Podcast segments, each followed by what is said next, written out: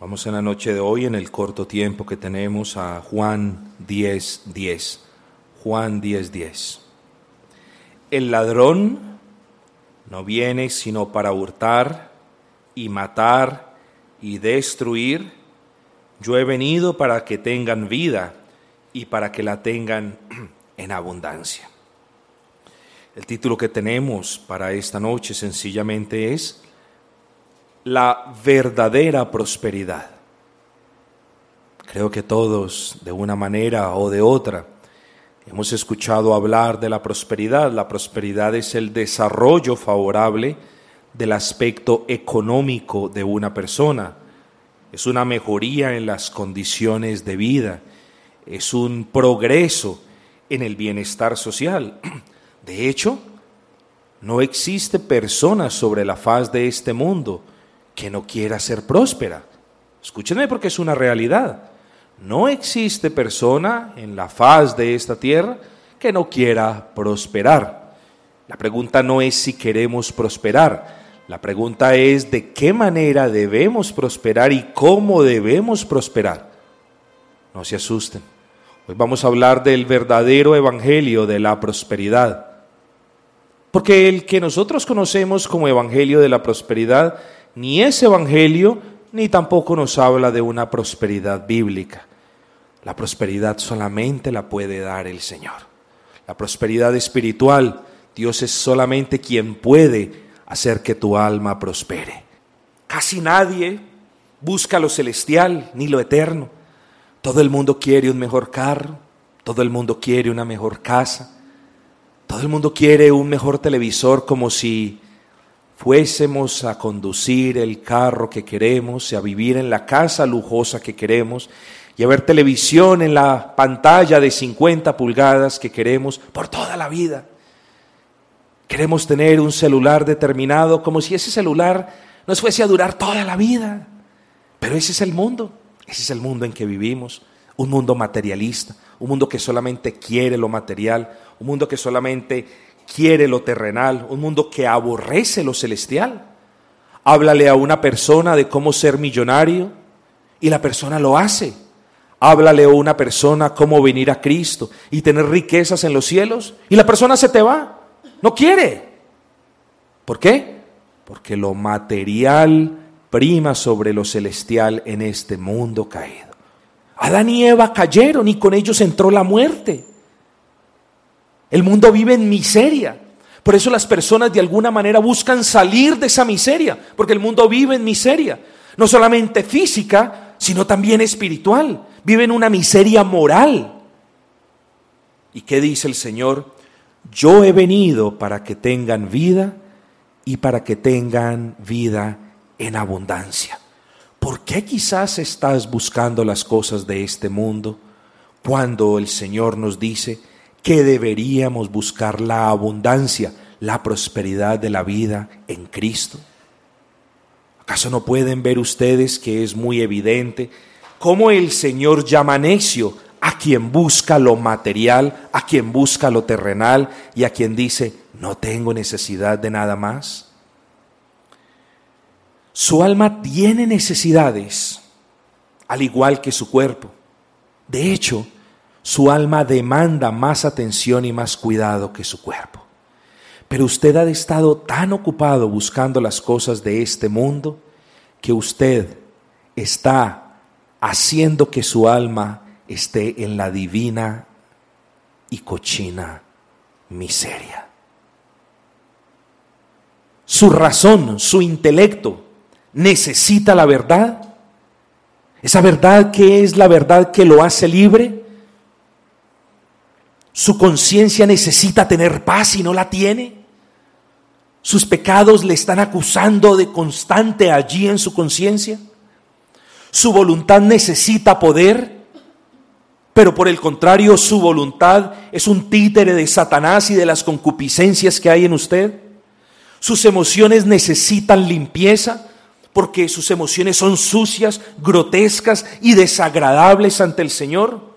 Y sobre todo, su espíritu necesita vida. ¿Pero qué? ¿Usted sigue buscando lo material quizás? Usted sigue buscando lo carnal, lo terrenal.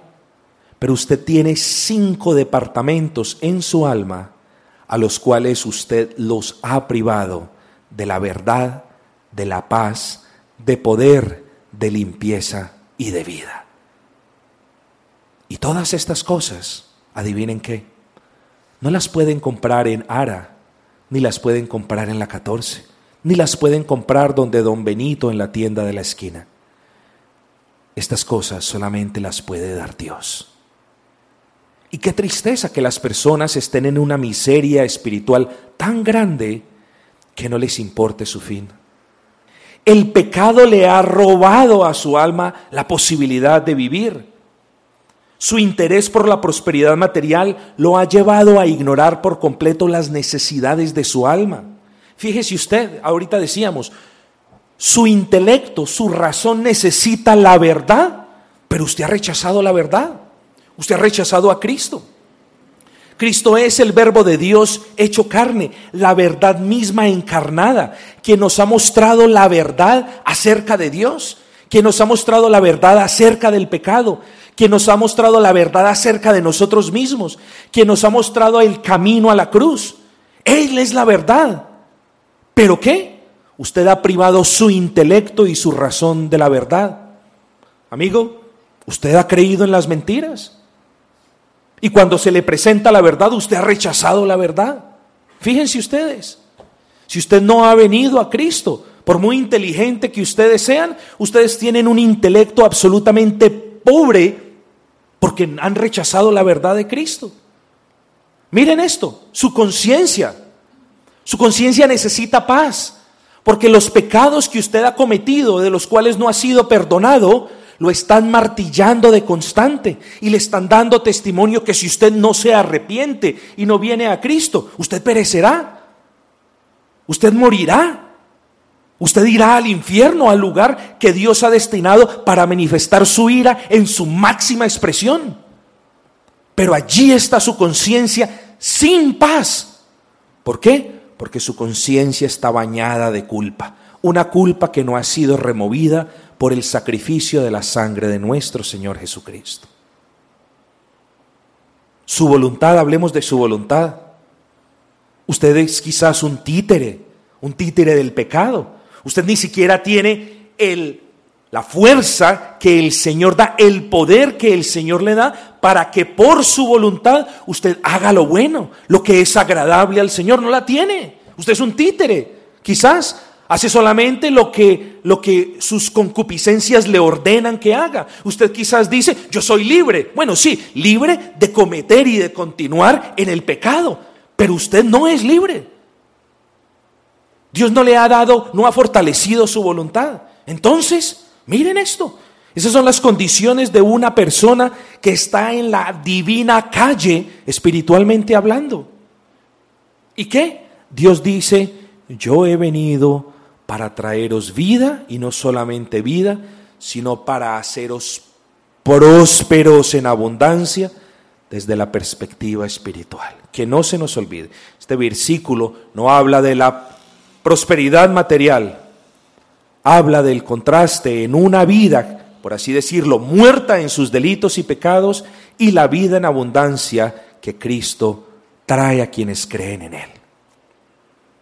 Yo les quiero dar un consejo hoy.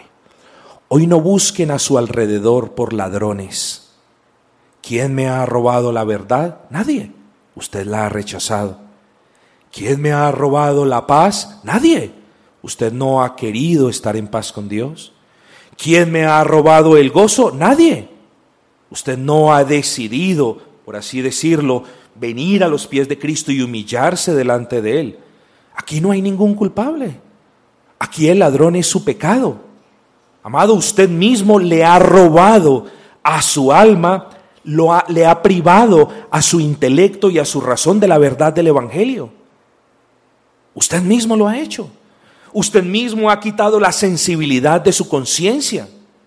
Usted mismo se ha repetido una y otra vez, eso que hago no está mal, eso que hago no está mal, eso que hago no está mal. Y ya tiene un punto en que no le da temor del castigo de Dios, ya no le da.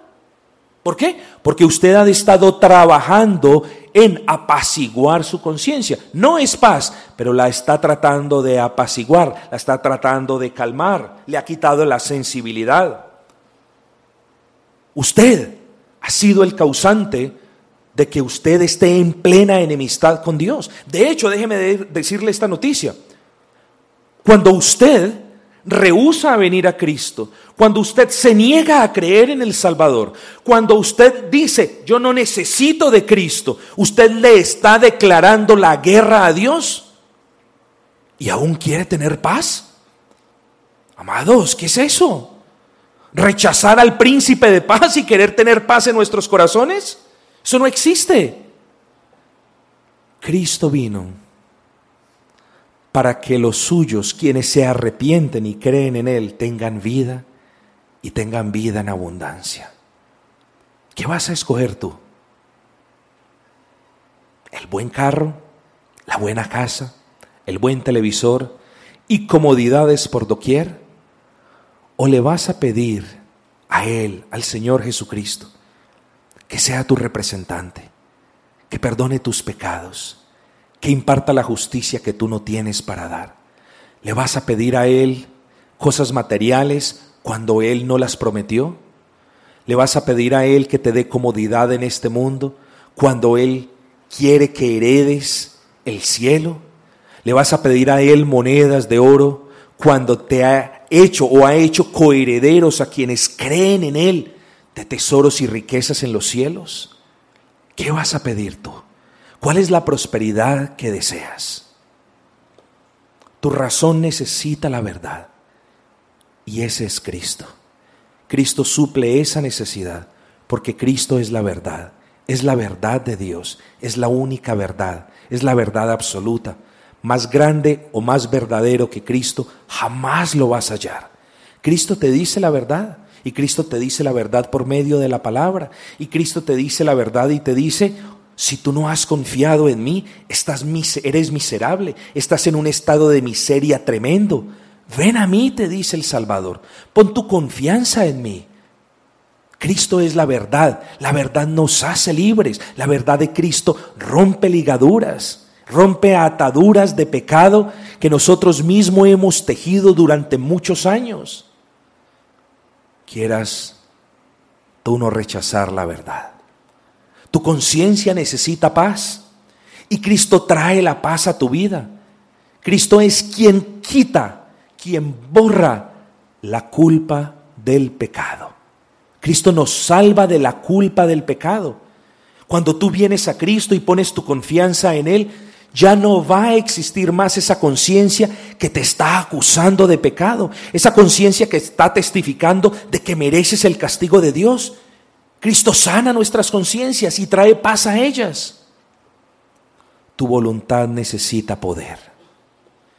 Y ese es Cristo. Es el Dios omnipotente hecho hombre que tiene todo poder. Tus emociones necesitan limpieza.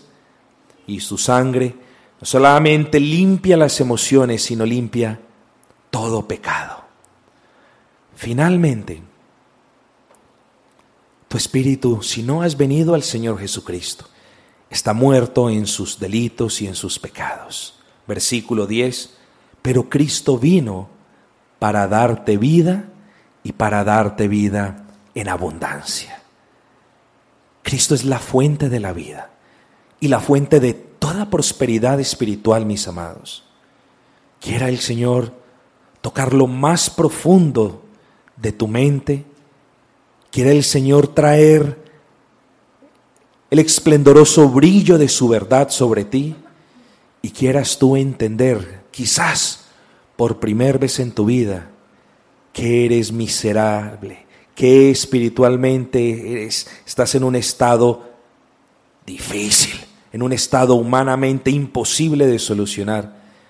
Y quieras por la gracia del Señor creer en este versículo 10 y creer las palabras del Salvador que dice, solamente en mí está la vida y solamente en mí está la abundancia de vida. Amados, si crees en Cristo, Él es la fuente de vida. Si crees en la cruz, Cristo pagó el precio que tus pecados merecen. Si crees en la cruz, Cristo te dio a ti lo que por gracia, o sea, no mereces. Cristo lo es todo. Ven pues entonces y pide perdón. Ven delante del Señor con lo que te restan de fuerzas y ríndete delante de Él y dile, Señor, quiero vivir. Pero Señor, tu palabra me dice de que en ti solamente, no solamente hay vida, sino que también hay vida en abundancia. Eso no se refiere a la prosperidad material, eso se refiere a las riquezas eternas en los cielos que tendremos los que creemos en Cristo. Entonces, he aquí, estás en un camino que se divide en dos. El camino de la prosperidad material y de sus riquezas efímeras o el camino de la cruz. El uno es ancho, sabroso, el otro es estrecho y difícil. En el uno encontrarás grandes multitudes que te van a acompañar, en el otro encontrarás no muchas personas. Pero al final, cuando esos dos caminos lleguen a su final, uno de ellos te introducirá en una parte donde no querrás estar. El otro de ellos te llevará a una parte donde el Dios encarnado pagó por el pecado que tú mereces. Y ahí cuando llegues a esa cruz, humíllate, póstrate allí delante del Señor, donde quiera que estés, en tu casa, en tu trabajo, donde quiera que estés, y dile, Señor, perdóname por buscar lo material antes de lo espiritual. Y sacia mi mente de verdad, sacia mi conciencia de paz, sacia mi intelecto de la verdad salvadora, limpia mis emociones de porquerías, dale fuerza a mi voluntad, pero sobre todo, Señor, dame vida para servirte para siempre. Quiera el Señor entonces movernos a nosotros allí, a esa sombra de la cruz, porque en ningún otro lugar hay salvación. Amén.